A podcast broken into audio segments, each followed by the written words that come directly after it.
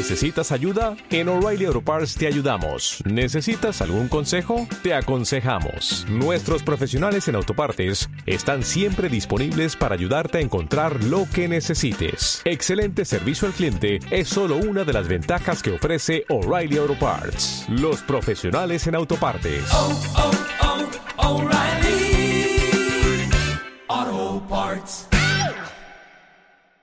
Podcast Los Tres Amigos. Ahora sí, ahora sí. Pasamos a la siguiente sección, el monográfico de Iván. El mono uh, uh, uh, gráfico de Iván. Ya está, ya tengo sintonía para el mono. Bueno, bueno, vamos allá. Bueno, pues. Bueno, no eh, digo nada, ¿no? No, no, eh, ya te dejo a ti la sección, no introduzco ni nada, ¿no? No, Sí, introduce, el- eh, introduce la sección, por favor. no, hombre, no. Obviamente al ser un No especial... hagas spoiler, ¿eh? No. Obviamente al ser un especial de Halloween, hoy Iván nos va a hablar de una peli muy familiar. ¿Qué? Es muy familiar, ¿no? Es muy Eh, familiar. Una familia muy unida. Es muy familiar, muy bien. Bueno, Pues yo os voy a hablar, eh, se cumple hace muy poco, se cumplieron 46 años del estreno de una película monumental para mí. Eh, os voy a hablar de, bueno, pues voy a empezar hablando de la novela que dio lugar a esta película. Estamos hablando de una novela que tuvo mucho éxito en el año 1973. Asalto al tren Pelham 123, que narraba la crónica muy realista del secuestro de un vagón de metro en la ciudad de Nueva York. Yo recomiendo la novela porque es bastante brutal. Entonces esta novela tuvo mucho éxito, bueno, la gente de Nueva York se vino arriba y consiguieron comprar los derechos, ¿no? Para que Joseph Sargent la dirigiera con Walter Matthau y Robert Shaw dando lugar a uno de mis thrillers favoritos de los años 70, que estamos hablando de Pelham 123. ¿eh? Entonces, pues tengo que decirles el, el, el día del estreno de esta película en el cine. Sí, no, no, lo paso fatal.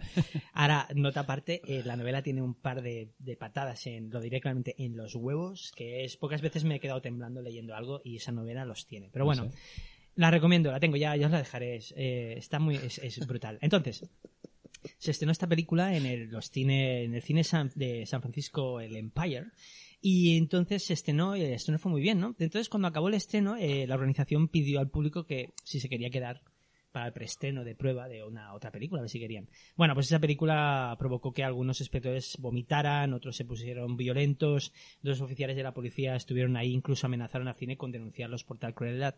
Estamos hablando de La Matanza de Texas, Qué mi guay. película de terror favorita. pedazo de introducción, ¿eh? Eh, sí, es- sí, eh, no sé, me- siempre me, me- me gusta, ¿no? Bueno, el tema de cómo relacionas, empiezas esa película, cómo puede, a quién se le ocurre poner esa película. Pero bueno, y entonces está guay. ¿Tú, sabes de qué va la matanza de Texas? Ah, pues no te preocupes, yo te la explico aquí mismo. Mira, pues cinco chicos viajan a Texas en su furgoneta Volkswagen para visitar la casa donde veraneaban de pequeños, cuando recogen a un entrañable autoestopista miembro de la familia Sawyer. Los cinco chicos pasarán un gran fin de semana en casa de la familia de carniceros, donde intercambiarán nociones y, cla- y clases de guitarra, curtir pieles, matar carneros, pisan flores y bailar con motosierra. Finalmente, la familia sellará su amistad con los cinco chicos, yéndose a vivir con ellos a la gran ciudad. ¡Oh! Me apetece mucho verla, Ah, tío. que sí, ¿eh? Sí, sí, sí. No, me, me habéis pillado, me habéis pillado. En realidad, una es- peli no fue un fin familiar, de semana, totalmente. Fue un día, estuvieron ahí de festejo. Bueno, pues sí. Pues una vez más, muchísimas gracias, Héctor, por encargarme estos maravillosos monográficos, porque me da la oportunidad de ir a las entrañas de mis películas favoritas. Eh, ¿Qué os puedo explicar? Pues eh, estamos, conocemos a Toby Hooper, Toby Hooper, es un director que se escribe Tobe y teníamos un dilema de si se decía Tobe o Toby. Entonces es Toby, pasa que sus padres se pensaban que cuando lo escribieron en el registro se pensaban que Toby se escribía Tobe. Esto es realidad, esto es verdad. Entonces el señor Toby Hooper eh, Es que madre mía. nació, que nació en Texas y, y debutó en el cine con la película independiente Eggshells que escribió con Kim, Ke- Kim Hendel, Henkel, perdona. Eh, al cabo de un... Eso fue en el año 69. Entonces en el 74 se reunió otra vez con su amigo Kim Henkel y dijeron, vamos a hacer una película, ¿no? Eh, que se llame La Matanza de Texas. Y escribieron los dos el, el guion en unas tres semanas. Eh, para poder producirla crearon una corporación llamada Vortex Incorporation, siendo Henkel el presidente de la misma y Hooper el vicepresidente. Eh, preguntaron a Bill Parsley, un amigo de Hooper, si estaba interesado en financiar la película y Parsley creó una compañía llamada MAB Incorporation e invirtió 60 mil dólares en la cinta. Como resultado, esta productora se encargó del 50% de, los de la producción, lo cual creó un grave malentendido que luego rescatamos. ¿Cómo salió la idea? Eh, la idea salió básicamente con eh, Toby Hooper de compras en unos grandes almacenes, almacenes súper rodeado de gente, agobiadísimo por salir y viendo un escaparate lleno de motosierras. Y pensó, ostras, ¿qué pasaría si cogiera la- la- una motosierra y me abriera paso entre toda la gente? Empezó así la idea. Mm. Ah, después se, basa- se basaron, entonces, eh, hubo un par de casos que les llamaron la atención. Ed Gein, Ed Gein, pues es un caso bastante triste de la máquina, eh, América profunda, la América negra, ¿no? la leyenda negra.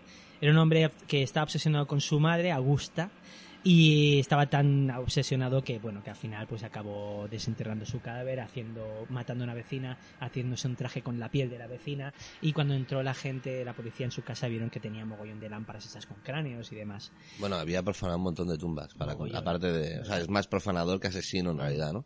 Mm. Dicen que solo mató a dos personas. Mm. Que se haya demostrado, pero bueno. También es verdad que el tío. Perdona, eh, que te No, interrumpa. no, eh. por favor. Que el tío eh, ofrecía muchos embutidos a sus vecinos y tal, que los hacía supuestamente de los ciervos que había matado. Y luego el tío, una vez preso, confesó que nunca había salido de caza. ¿sabes? Entonces, claro, esto da que pensar que a lo mejor sí que había matado más gente de la que se pudo demostrar, ¿no? Amigo, Claro, pero para usar la carne tal, ¿no? para hacer el mondongo, pues claro. Sí, es que Bueno. yo soy muy fan de... Sí, no, no, es, es, es que no, es- De los bueno, embutidos. Sí, de los embutidos de ahí de, de Texas. se escribió mucho de Ed Gein. Pero bueno, por otro lado, también dicen que una de, la, princi- una de otras principales... Cuidado con el coronavirus. Sí, ya, ya, perdón. Ha sido la cerveza.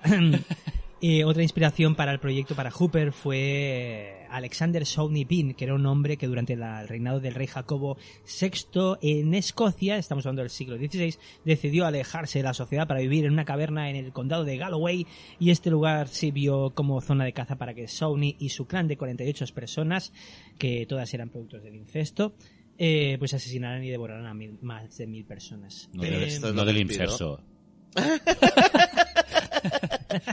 Esto es en lo que se basó Wes Craven para Las colinas tienen ojos. mm. También. En este caso en concreto. Ah, amigo. Mm. Cuando dicen que está inspirado en un hecho real es de este clan de Ah. escoceses de 1700 y pico, ¿era verdad? Bueno, está más relacionado con la trama de. De hecho, está más relacionado con la trama de. Los inmortales. no, de. Las, las colinas, las colinas tienen ojos. que no. Y pues por ahí sale la gene. Y de cara, entonces, claro, de cara a la idea de la máscara, la idea de la máscara, eh, esto vino de, de pa- de un doctor que conocía a Toby Hooper, que le explicó que cuando estaba estudiando en la universidad en Halloween, eh, se hizo una máscara con un, con un cadáver del depósito de cadáveres y tal. Con la, con la piel. Madre Entonces, mía, eh, Dios, de ahí salió todo esto. Madre mía. Bueno, pues empieza la producción y empiezan a buscar a los actores, que actores pues habían tra- los actores contratados pues habían ah, trabajado con anterioridad en alguna película, muy pocos, pero sobre todo pues eran papeles en comerciales, televisión o teatro. Marilyn Barnes eh, fue la primera la primera actriz escogida, Marilyn Barnes maravillosa, protagonista tenemos Era muy sexy, tío. muy sexy, a mí me parece muy Es- sexy. Sí, sí, pero incluso hoy día, quiero decir, entraría dentro de... de- quiero decir que con los años siempre cambia un poco, ¿no? El, el canon de belleza y tal, ¿no? A mí me sigue pareciendo una tía súper actual, ¿no? Sí, sí que es verdad Si no que fuera es- porque, bueno, ahora ya es un pellejo, pero... ya, quiero decir, está muerta. Por eso Ah, es un pellejo, digo. Terry, Terry McQueen, eh, McMean, perdona, Terry McMean, la chica del, del Garfio, ¿vale? Maravilloso plano. Y entonces completaron el, el, retrat- el reparto pues con Allen Danzinger, Paul, Ma- Paul A. Parton, que era el que interpretaba al hermano paralítico de Marilyn, eh, Marilyn Barnes, William Bale, que era el otro de los amigos, Jim Sido, como el maravilloso padre de familia, el carnicero, me encanta, y el magnífico Edwin Neal, que es ese maravilloso hitchhiker. Para completar, pues, de quién tenemos que hablar, de Gunnar Hansen. Gunnar Hansen, actor islandés, al cual se le ofreció primero el, actor, el papel, pero dijo que Nanai, que era demasiado duro. Y entonces escogieron otro actor, pero el día que iban a rodar, eh, se ve que el actor le entró muy mal rollo por la peli y se quedó borracho en el motel. Y entonces Marilyn Barnes, que era amiga de, eh, de Gunnar Hansen, le, re- le convenció. Hostia, qué bueno. Eh, empieza el rodaje, la, roda- la película se rodó en las ciudades de Austin, Round Rock y Ra- Bastrop, eh, que están en Iván el piensa que no podemos poner subtítulos, que es un audio, tío. bueno, son ciudades que están en Texas. El rodaje duró cuatro semanas, entre el 15 de julio y el 14 de agosto de 1973, con un presupuesto de solo 140 mil dólares. La película, pues, eh, fue Un gran protagonista de la película, como todos sabemos y hemos visto, es la dirección de arte. La dirección de arte, Robert eh, A. Burns, que no le gustó nada la película, por cierto, eh, hace un trabajo increíble, ¿no? O sea, toda esa decoración de... De hecho, la misma decoración provoca eh, la escena del garfio, que ves como ella no puede salir porque se marea. Tú te mareas con ella también, con ese desastre de plumas, huesos, ¿no? Eh, para que siempre pareciera que fuera de noche, pues las ventanas se cubrían para que no entrara luz. Esto hacía que aumentara el calor. Por otro lado, los esqueletos que aparecen en la peli son humanos de la India, porque eran mucho más baratos.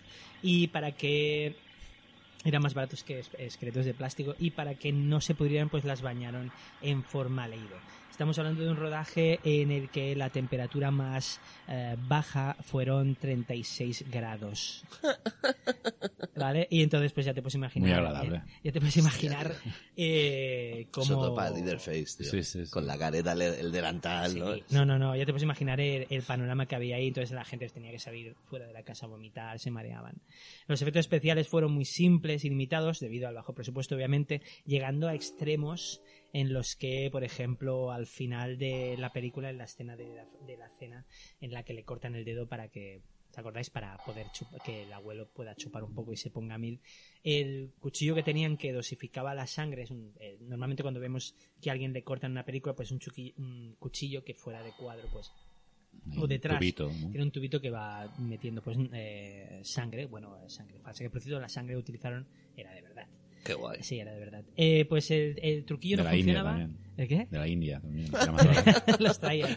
Pues el tema está en que en esa escena Leatherface le corta un tajito en el dedo para que ya pues, eh, pues le da el- le pone el dedo en la boca del abuelo y el abuelo se pone a sí, y se reíla. No, no por la sangre, sino por el plano ese de cuando le pone el dedo en la boca y toda... Se llama gerontofilia, es un género pornográfico. Pues, eh, como no iba el truco, no iba, pues ese corte es de verdad. O sea, le corta de verdad. Joder. ¿Sabes? Le corta de verdad. Eh, como había muy poco presupuesto, Hansen, Gunnar Hansen, que eh, interpreta, si no había quedado claro, al gran Leatherface, Caracuero, pues solo tenía, un- había tan poco presupuesto, solo tenía una camiseta para todo el rodaje. Y Entonces la verdad es que apestaba bastante, esto se ve que fue bastante sonado. Eh, por otro lado, hablando de temperatura, tenemos la escena del abuelo, tenemos al actor que interpretaba al abuelo, es un actor de 30 años, que se llamaba John Dugan. Eh, se ve que el maquillaje, la sesión de maquillaje era eh, larguísima y el tío dijo, mira, nen, yo no pienso pasar por esto, o sea, y le dijo a Toby Hooper, ya me está rodando todas mis escenas de una tirada. ¿Qué, qué pasó? Pues que la escena de la escena mítica de la cena duró, el rodaje fueron 36 horas de una tirada. De una tirada eh, con la casa cerrada, 36 grados, que el día... eh, Vale, o sea que pues ya te puedes imaginar Marilyn Barnes que está atada a la silla, la cuerda con la que la atan la habían utilizado antes para limpiar la sangre de carne que había en la, en la mesa. Joder, tío. O sea, y esa escena, esa escena es increíble. Me hace much- a mí esa escena me, me hace mucha gracia porque realmente llegas a ver la, la idiosincrasia de la familia. Realmente hay un diálogo que te lo crees. Cuando empiezan a discutir en plan, ¿no? Que parece que sea un, mo- un momento de tarados y hay un momento que el autostopista dice, siempre hacemos el trabajo, el trabajo duro nosotros y tal, ¿no? Y ves el, el cocinero que dice, yo es que no encuentro ningún placer en matar a gente, ¿no? O sea, el tío poniéndose muy digno, ¿no? Eh, y entonces, eh, y ves a Leatherface con su segunda careta. Su segunda careta, sí, porque hablaremos ahora de Leatherface. Leatherface es el hijo autista, ¿cómo quieres? ¿Cómo lo definirías a Leatherface? Es el cabestro tipo, pero ¿cómo lo definirías? El Borbón de, de la casa. Pues, El para, Froilán, vale. El- para interpretar a Leatherface, Toby Hooper, el director, le dijo a Gunnar Hansen, le dio rienda suelta. Y entonces eh, eh, fue, Gunnar Hansen dijo, ostras, pues, ¿qué te parece eh, si lo retrato como un, como un retrasado, como un disminuido psí- psíquico, ¿no? Y entonces eh, Toby Hooper le dijo, sí, sí, tira, adelante. Y eh, entonces se fue un mes a un instituto de, de disminuidos psíquicos y tal, de retrasados, y para, eh, para, para estudiar sus movimientos, cómo reaccionaban y todo. Por eso cuando ves la película dices que es un niño pequeño, de hecho te lo crees, ¿no? Por otro lado, creo que fue idea suya el hecho de que se utilizante... Leatherface tiene tres máscaras en la película. La primera que es la, la máscara del carnicero, persona, y entonces tiene la personalidad del carnicero. La segunda es, se pone la máscara de la abuela, que es en la cena, ¿vale? Cuando está preparando la cena es la abuela. Y entonces adopta personalidad de la abuela, que es la que ya no está, que se ha muerto en la familia. Y cuando ya se van a cenar es cuando se pone la máscara de chica guapa, ¿no? Se ve con los Mm. labios pintados. Claro. De hecho, hay una escena eliminada que ves como él se está poniendo pol- eh, polvetes y tal, Mm. es muy bastante Mm. mal rollera. Eh, además, lo que hicieron fue, eh, para, para poder eh, subrayar ¿no? el, el- efecto de miedo, prohibieron a los actores eh, reunirse con Gunnar Hansen caracterizado. O sea que lo veían caracterizado con la máscara en la primera escena que tenían con él, o sea, y de hecho la última que tenían con él, primera y última. o sea que eh, por eso hay momentazos, ¿no? O sea, si os fijáis, es que la- eh, las, a mí siempre me llamaba la atención eh, la segunda muerte, tercera muerte de la película, el de gafas, que entráis, tienes la escenísima del congelador, Mm. el grito que pega cuando se encuentra con Leatherface es Sí, sí, increíble. es de verdad, es, tío. es de verdad. Sí. Y de hecho esa escena me gusta muchísimo cómo se ha cargado al colega y te quedas con Leatherface un buen rato, ¿no? O sea, es, esa película es bastante única, sigo diciendo. ¿no? Los actores se hicieron daño, de verdad, hemos dicho cuando le corta, y la escena, la, la escena que más me que una de las que más me gusta, que es la persecución de noche por todo el páramo, eh, Leatherface persiguiendo a Marilyn Barnes con la motosierra. Um, Marilyn Barnes pues entraba en un páramo lleno de ramas que ves detrás como Leatherface está cortando todas las ramas. Eh, y ella se cortó, de verdad. O sea, muchos rasguños que tiene, que ves ahí son de verdad de sangre, ¿no? Los actores no lo pasaron nada bien. No lo pasaron nada bien. De hecho, eh, Edwin Neal, que era el hitchhiker, el, el autostopista, era un veterano de Vietnam, ¿no? Y decía que fue el rodaje fue el peor tiempo que pasó, fue peor tiempo, la peor, la peor experiencia, peor que en Vietnam, y que si volvía a ver a Toby Hooper a lo mejor podía llegar a matarlo. ¿sabes? Eh, esto se esto vino entonces esto en que se tra eh, esto pues siguió adelante y al final de todo cuando Leatherface no consigue alcanzar a Marilyn Barnes y se queda tirado en la carretera cómo iba la acción es que el tío se frustraba y daba patadas en el suelo y Leatherface Gunnar Hansen dijo esto no pueda y le tuvo la idea de empezar a bailar con la motosierra que lo hace más icónico no o sea es una película que es muy Te potente y sol, acabas eh. es maravilloso o sea y acabas con o sea esa película se acaba, acaba te acaba regalando una imagen icónica Totalmente. que es, es brutal. Y esto fue, esto lo hizo él para, para subrayar ese malestar del personaje y sobre todo para acercarse lo máximo posible a Toby Hooper con, la, motosierra. que- que quería asustarle. Por otro lado, eh, recordemos que cuando le tiran la llave inglesa, que se cae Leatherface y se cae la motosierra en la pierna, tenían una placa de, menta- de metal para... Entonces, el truco era una placa de metal, carne, entonces la motosierra está ahí, da el efecto como que está... Entonces ves a Leatherface que está gritando. "Ah". Esto es verdad. El, el grito es de real, es real porque con la motosierra, que los dientes eran de verdad en esa escena, sobrecalentaba la placa de metal. O sea que ese grito es de verdad. El tío estaba súper súper cruzado con Tobe Hooper y con todo. Eh, pequeño inciso, el técnico de sonido era Ted Nicolau. Ted Nicolau, si nos suena. Hombre, del. Empire, tío, el señor. guionista y montador del Empire que hemos Sí, hablado antes, antes, sí, tío. sí, sí, la sí. productora de Charles Van. Sí, sí, Charles Vance ¿Eh? dirigió, dirigió algunas de, de muñecos, de los muñecos diabólicos. Estos, eh, ¿Muñecos infernales o cómo? cómo? Eh, Puppet Master. Puppet Puppet Master, Master, sí, Master, eso, sí. sí.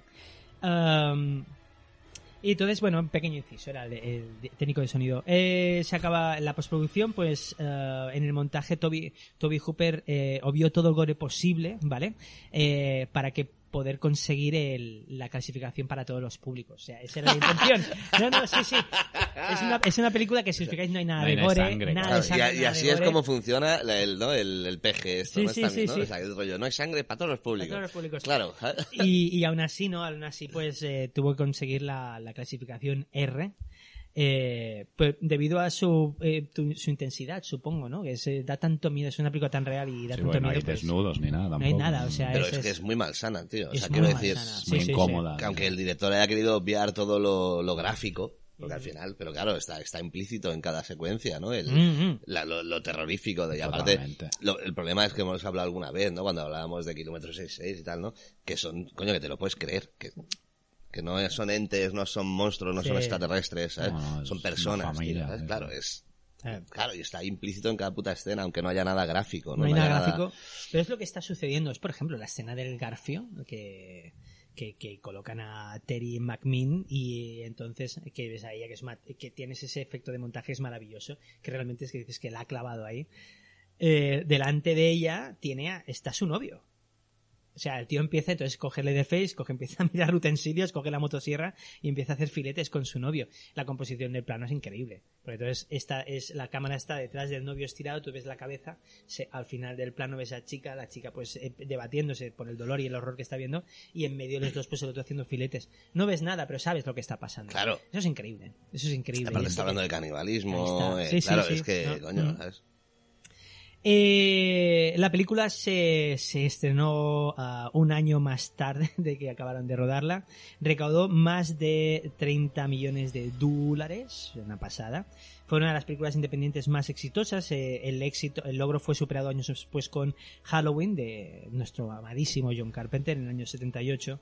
Ah, obtuvo el premio de la crítica mejor película, bueno, el premio de la crítica en el Festival de Avoriaz, por ejemplo, y la crítica la amó, esa película, la crítica la adoró, la amó.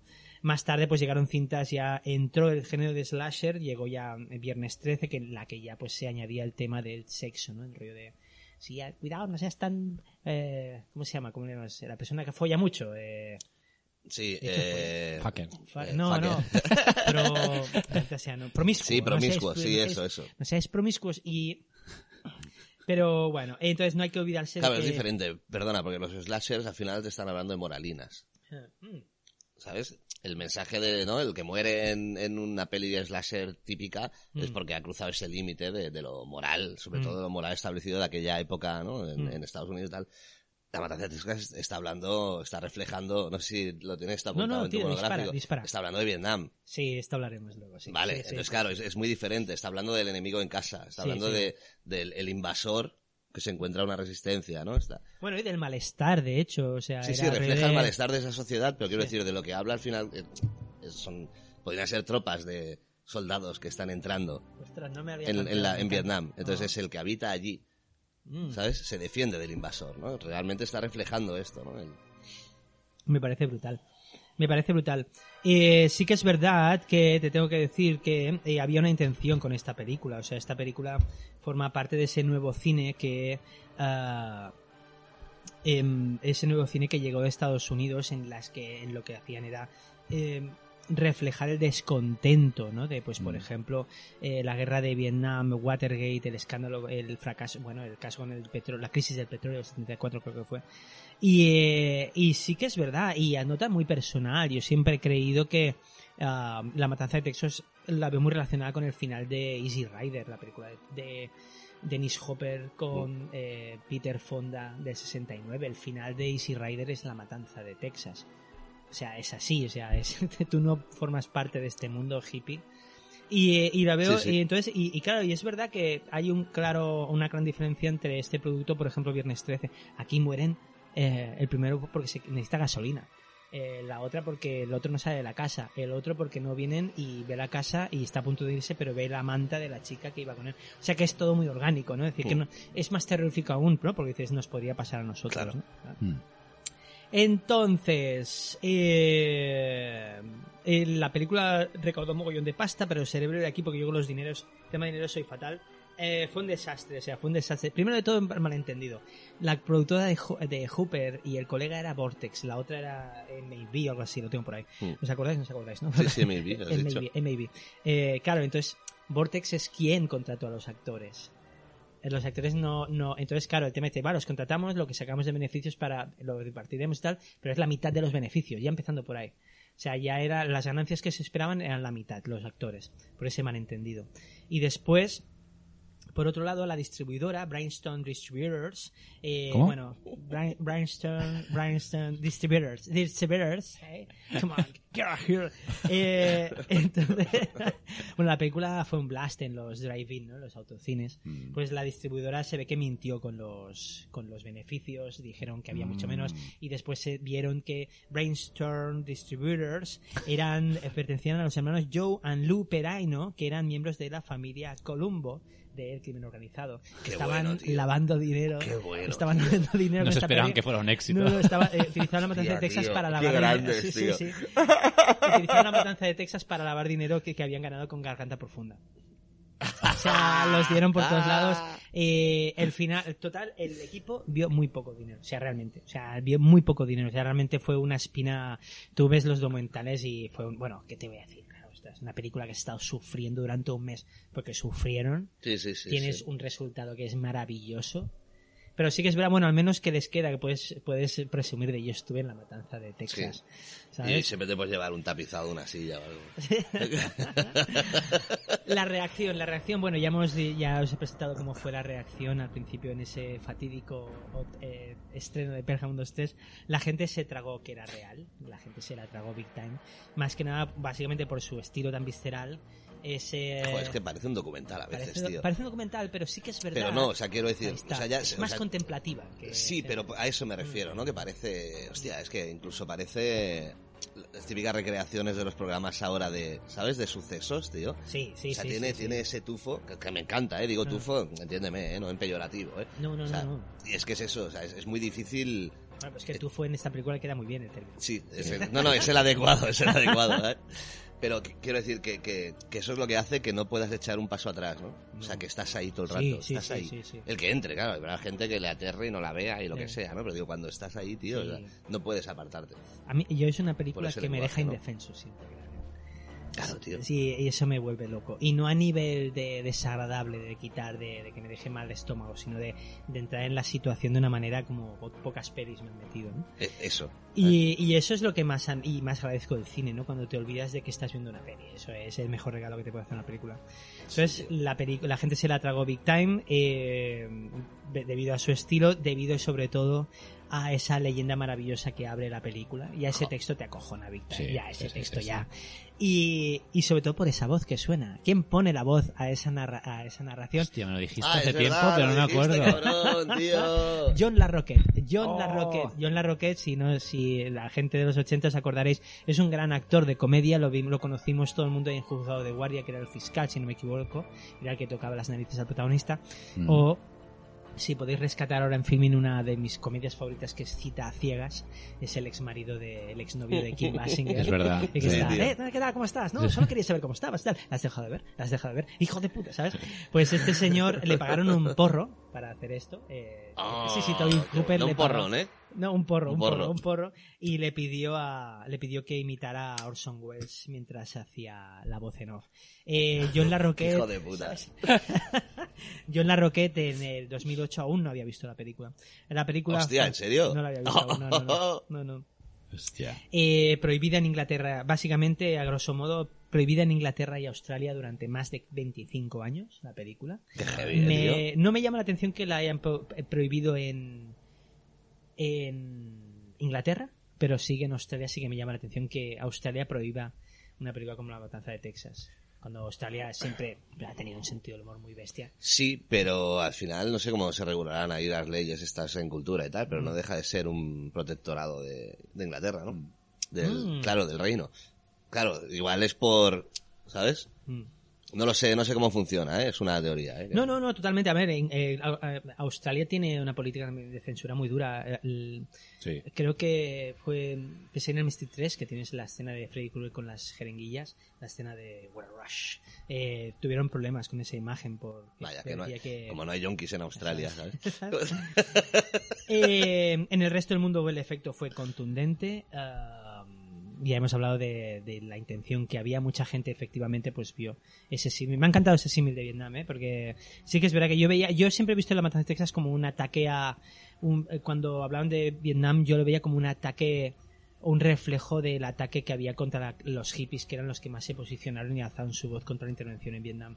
Y creo que son los protagonistas perfectos para esta película. Vi- Viernes 13 ya vinieron los campistas burgueses y folladores. Claro, es que es diferente. Ahí está Viernes 13 es contra la burguesía, contra ese sistema establecido de... ¿sabes? Sí, sí, sí, sí. Y esta es la de las colonias de enojo, la matanza de Texas, Mm. es sobre ese sistema, ¿no? El, el de los 70, ¿no? Esa política y ese tipo de personas, ¿no? De- De hecho, cuando al primero, cuando va a buscar la, al primero que se cargan, Sí. que el tío dice, dice, vamos, se- les vendo mi guitarra para cambio de gasolina y luego les devuelvo la pasta para que me devuelvan mi guitarra. O sea, ya van con su rollete, ¿no? Eh, reacciones. Neoliberal, con su rollo neoliberal. Neoliberal. Eh, Ridley Scott la- fue su referente para dirigir Alien. ¿Sabes? Me parece. Y creo que sí, sí que Pensaba lo que ibas a decir que Ridley Scott quería hacer un Montaje de de- un director's cut de la matanza de Texas. Y nada, eh, Toby Hooper y el guionista Kim Henkel, eh, bueno, lo de Ridley Scott, el tema este, cuando lo pillaron para hacer Alien, pues los productores de Hollywood dijeron, empezaron a poner películas de ciencia ficción. Y queremos esto, y el tío dijo, es que a mí esto no me gusta. Dice, ¿qué quieres hacer? Yo quiero hacer esto. ¡Pam! Y les puso la matanza de Texas, ¿no? Y sí que hay ese tono visceral un poco en Alien, ¿no? Hay un momento que te olvidas... Bueno, es que Alien es una Ah. peli de terror, ¿no? Sí, sí. ¿no? Lo que hemos dicho siempre, ¿no? Totalmente. O sea, es en el espacio, pero al final es un... De hecho, es un slasher, ¿no? Mm, También. ¿sabes? Sí, sí. Eh, Toby Hooper y Kim Henkel quisieron hacer una película, una secuela llamada Beyond the Valley of the Texas Chainsaw Massacre, pero al final lo desistieron y al cabo de unos años pues tuvo lugar la segunda parte que luego hablaremos brevemente. Muy infravalorada, yo creo. La segunda parte, Sí. bueno, tiene su culto, tiene bastante culto, ¿eh? Sí, Sí, pero, pero- De, de, de frikis de cine de terror Exacto. y del rollo A ver, circo, ¿no? Pero- A ver, sí que es verdad que a mí me gusta bastante, pero porque enseguida entiendo el, el cambio de tono intencionado. O sea, obviamente Es que eran los 80. en los 80. Es que, era, es que era otra vez, es lo que hemos hablado, era Eran otra los época. 80 y Toby Hooper ya ha dicho, ¿no? Que, que le dieron la pasta que no tuvo para la primera, ¿no? Sí, que si la verdad. primera hubiese tenido la pasta, hubiese hecho la 2 directamente, ¿no? Eso habría sido un error brutal, yo creo. No estaríamos hablando de esa peli ahora, yo creo, creo, ¿eh? Vaya. bueno, no, claro, puede ser. La falta de presupuesto dicen que siempre te hace Agudiza más... la- el ingenio, Eso por dicen. supuesto. Yo os tengo que decir que me acuerdo cuando era pequeñín que durante una, eh, una semana por ahí la, pus- la ponían en el cine La Verneda, que reestrenaban pelis, y delante estaba una, había una ambulancia. Yo me acordaré siempre de eso. Sí, Qué sí, bueno, sí, tío. sí, había una ambulancia, porque a veces hay gente, pues, bueno, es que es una peli muy intensa. Mucho. Eh, pues, ¿qué os tengo que decir? ¿Qué, ¿Qué me parece a mí esta película? Después de todo lo que he dicho, pues mi terror de película favorita, la que disfruto durante todo el metraje, pero que a la vez me deja totalmente indefenso. Es una película que me la creo totalmente y me pone en situación muy fácilmente. Una película que veo, la veo muy orgánica, ¿no? Este, eh, por ejemplo, escenas, eh, eh, la que hemos dicho de la cena, fina- la cena final, ¿no? Que ves cómo se relacionan los miembros de la, de la familia. Eh, es, eh, es la primera película, eh, es la casi una de las únicas en las que el asesino se sobresalta con la víctima. Hay una escena en la que Marilyn Manson asusta a Leatherface. O sea, porque es un niño pequeño y la tía se, se, se, se gira contra él gritando en las escaleras y el tío se sobresalta, ¿no? Eh, tiene, por ejemplo, eh, por ejemplo, después de que eh, tiene cosas muy buenas, ¿no? Em- Es uno de los momentos que más me gustan, es cuando lo que comentábamos, ¿no? Leatherface se carga al tercer miembro del grupo, nos quedamos con Leatherface durante un buen rato viendo cómo se queda preocupado y entiendes perfectamente en qué está pensando. ¿no? Además, tiene la mejor presentación de villano ever. La primera muerte es... Nunca ha habido una presentación como esa. ¿no? La de la puerta, ¿no? Totalmente. Bueno, que aparece y además es que pasas a, a plano subjetivo y pum, y acabas en plano de él, ¿no? Eh, el uso, me encanta realización, el uso de los travelings y los, los contrapicados sobre todo. De hecho, uno de los planos más famosos de la película es ese traveling por debajo del columpio, ¿os acordáis? Mm. Que seguimos a Terry McMinn. Es un plano increíble y sobre todo si has visto la película es más terrorífico porque dices, ves como la casa se está haciendo grande, grande, grande, ¿no? Sí. Pues ese, ese plano estuvieron a punto de no poder rodarlo, ¿eh? Porque lo improvisaron. Entre el director de foto y Toby Hooper. Dijeron, ostras, ¿qué te parece tal, no? Y los productores dijeron, no, esto no estaba en la lista de planos. Y Toby Hooper dijo, mira, si quieres luego me, me despides, pero ahora soy el director y lo vamos a hacer. Eh, eh, tiene, por ejemplo, y además tiene uno de los mejores cierres que he visto. Creo que solo esta película podía acabar con esa manera a nivel de historia y de montaje. Mm. Y sobre todo, pues cómo la define Stephen King. Stephen King hay un documental muy majo que es los, erro- los horrores de Stephen King, creo que se llama, que es Stephen King hablando del cine de terror en general. No de su no de su Sí, cine de sí. terror. Y el tío habla de las tres grandes pelis de terror, ¿no? Que es La Noche de los Muertos Vivientes, El Exorcista y La Matanza de Texas, ¿no? Y cómo define La Matanza de Texas, es lo que dice, dice, cuando vayas a ver La Matanza de Texas, ten, mu- ten mucho cuidado, porque tienes que tener, tienes que saber que el que la ha dirigido tiene claro que su único objetivo es hacerte pasar el peor momento de tu vida. Yo creo que es, es eso es, porque es así, o sea, es no hay no es una película de terror que se base en la atmósfera, que sí, o, o en la mitología de los personajes, de los asesinos, o la leyenda, o algo sobrenatural, sino que es te ponen ahí y dices, ¿por qué? ¿Por qué estoy tan nervioso, no toda la película, ¿no? Sí. Y, y nada, deciros que la versión que la versión restaurada es una pasada, es una pasada, está en filming y creo que en Amazon, pero en serio, miradlo, eh, se ve que las pasaron canutas eh, para restaurar todo eso, utilizaron el metraje original limpiando cada negativo. El resultado es increíble, en serio, es, es una, es una barbaridad. O sea, le han hecho mucha Sí, porque yo, si no recuerdo mal, la vi, no he visto esta la versión ni de Filming ni de Prime Video. Yo vi hace tiempo, no sé si estará aún, pero la vi en Netflix y la calidad era de, supongo que habían hecho un ripeado del DVD o, o del VHS, porque la calidad es bastante nefasta. La de Netflix, no sé si estará aún en Netflix o no, ¿eh? pero Ostras. yo la vi en Netflix, me acuerdo, sí, Vaya, en su no. momento. La que a veces quitan las pelis y esto, pero, Ya, es verdad. es un- yo pero no era la versión restaurada esta. eh. Amigo. Que Pues... creo que, que aquí la ha distribuido a Contracorriente, que es, creo que es de la Criterion Collection. que- Ah, vale. Sí, es verdad, aparece el video Criterion, el CDS ahí. Mm. Eh, miradosla porque es una maravilla. Em, Caerá, caerá. caerá. Sí, sí, sí. En- hubo secuelas o versiones, lo que sea. Hay ocho en total, hay ocho películas de La Matanza de Texas. Eh, ¿Cuál es vuestra favorita? la 1, La primera. Aparte sí. de la 1. La 2. La 2, sí. Yo la 2 y la que me sorprendió muy gratamente es la, la precuela, la de... The Beginning. Sí. Sí. Y Leatherface está muy bien. De First aún no la he visto. Leatherface está muy bien, pero hago el, el hincapié que hace el mismo ejercicio que con Hannibal Rising, ¿recordáis? Hannibal Rising. Pues te hace, bueno, en realidad Hannibal Rising juega al, al superhéroe Pulp, ¿no? Ajusticiando ahí a los malvados, no sé si recordáis y tal. Sí, sí, pues sí. Leatherface juega, cuenta conmigo, pero, pero se han fugado un reformatorio, ¿no? Es que, quiero decir, ¿sabes? Y está, está muy bien, está, está muy chula. Sí, a mí no me desagradó, pero... Sí, no, no, no, no, no pertenece No, es realmente, que a es eso me refiero, Ahí ¿eh? Está bien. A eso me refiero. No pertenece realmente, pero es como Aníbal Rising, ¿no? Realmente no es el mismo Aníbal, el de Aníbal. Rising que el de las otras pelis, ¿no? Pero eso pero eso no quita que la peli pues tenga sus méritos claro. y funciona muy bien, ¿no? Sí, sí. A mí Leatherface me funciona muy bien, aparte de por- porque el director es francés y tiene ese... Que es verdad, tiene ese tufillo de, de este cine francés de horror, joder, Mm. tío. Y, pero funciona muy bien esto, ¿no? Si la tomas como una peli que podría haber sido de los 80, ¿no? Del grupete de niños, pero haciendo Mm. travesuras, ¿sabes? A mí The Beginning me sorprendió. Bueno, iba sin expectativas. ¿no? The Después- Beginning está mucho mejor que la de. Ah, que yo la después de anterior. varios, sí, yo, yo después sí. de varios Y visionados eso que es el mismo más- reparto de la familia. O sea, eh, Sí, sí, pero no tiene nada que ver. No, no, no. O sea, Porque el, el- el problema del de la, el remake, que, que- ¿quién fue el director? El- Marcus Nisper. Marcus Nisper, eso. El problema del remake es que se centra en los protas que son, o sea, que son de modelos de fotografía de ahora. Sí, es sí, que ni es tan siquiera llevan un corte de pelo anuncio de acorde a la época que pretenden reflejar, ¿no? Es como, es Mm. muy mal. Y esta otra, claro, el, el ejercicio para mí inteligente es que los protagonistas son la familia. Totalmente.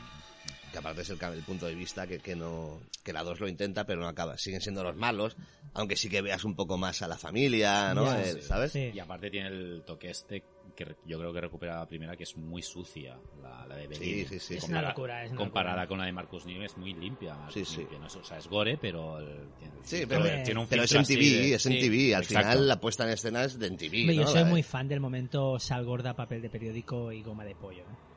¿Nos acordamos? ¿Nos acordamos? sí la de la pierna sí es sí. Eso es- Y, y yo después de varios visionados me quedo más con la de Marcus Nispel, ¿eh? Sí que es No, verdad que tío. veo... Sí, sí que es verdad que la veo más película de terror que no de horror como La Matanza de Texas. Hortera. perdón No, pero es verdad, sí, es verdad. Es que a mí el beginning está bien, pasa que tiene un punto muy tonto. Tiene gracia, lo que sí que tiene gracia de beginning es que la, car- la, la cara que el tío, que Leatherface utiliza es la de Matt Bomer. Me hace mucha gracia. O sea, el actor es Matt Bomer, ¿no? Que le, quita, que es un sex symbol, en- Sí, ¿no? sí, sí. Eh, es la careta, es la cara de, de Leatherface, tiene su coña ahí, ¿no? Eh, Y toda la introducción de cómo nace Leatherface, a mí me Sí, parece y la escena del ¿eh? matadero. Dice, díselo sí. tú, díselo tú que, que- hemos cerrado, ¿no?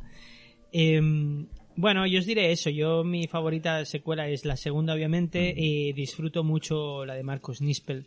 Me gusta mucho el momento de venga, venga, que el tío, el, el abuelo ahí golpeando. Y se estrenó eh, la Matanza de Texas 3D, Texas Chainsaw 3D, que es que Con la de Dario, ¿no? Sí, con, con ¿cómo se llama? No sé qué, Jessica Alexandra Alexandra. Dario, hace pues siete, siete años o por ahí, o ocho. Eh, siempre es una película que tiene un error de base brutal, brutal, un error de planteamiento muy grave, pero es súper entretenida, es muy divertida y es muy entretenida, pero es una jugada rara. La que es infumable es la 3, la de Matthew McConaughey. Esa es la 4. No, la es la 3, cuatro. Es verdad. La 3 no, es la, de tres Vigo Mortensen. Sí, exacto. La 3, la 3 está bien. la 3 tiene es que Momentos. es de humor Sí. o sea la 3 tiene coñas no Lo- lo- bueno el negro pilla y no sé qué o sea, Sí. es como muy esto Bueno, el negro le meten una sierra en la cabeza y sobrevive. Sí, sí, hablo por eso, o sea, que Sí, pille sí, que no sí. para, sí, sí, pero esto, ¿no? Es como... Es Pero, que es pero- buenísimo. pero que es más coña que, que otra cosa, Sí, ¿no? sí, Es- sí. ¿sabes? Eh, Pero la sí, 4 sí. es infumable, sí. Eh, New Generation, la parte se llamaba o algo así, Nunca- ¿no? nunca Algo Sí, así. llegado. sí, algo así. Y es una pena porque la dirige el guionista de La Matanza de Texas. Es el guionista. Bueno. Bueno, son productores, son producciones, excepto la de Michael Bay, la de Michael Nispel, son bueno, la, la que están rodando ahora, el direct, los directores han pirado. Han dicho, han empezado a rodar, de hecho, ahí os quedáis, pero bueno. En fin, pues esta es mi, mi monográfico. Os recomiendo a todo el mundo, si no la habéis visto, mirarla ya y si la habéis visto, mirarla otra vez. Otra vez. Qué sí. película. Sí. Sí, sí, yo echaré un, un tanto a la versión restaurada que dices porque Sí, me sí, apetece. Sí, sí, sí. Los tres amigos. Un podcast de cine con toques de humor. ¿O era de humor con toques de cine?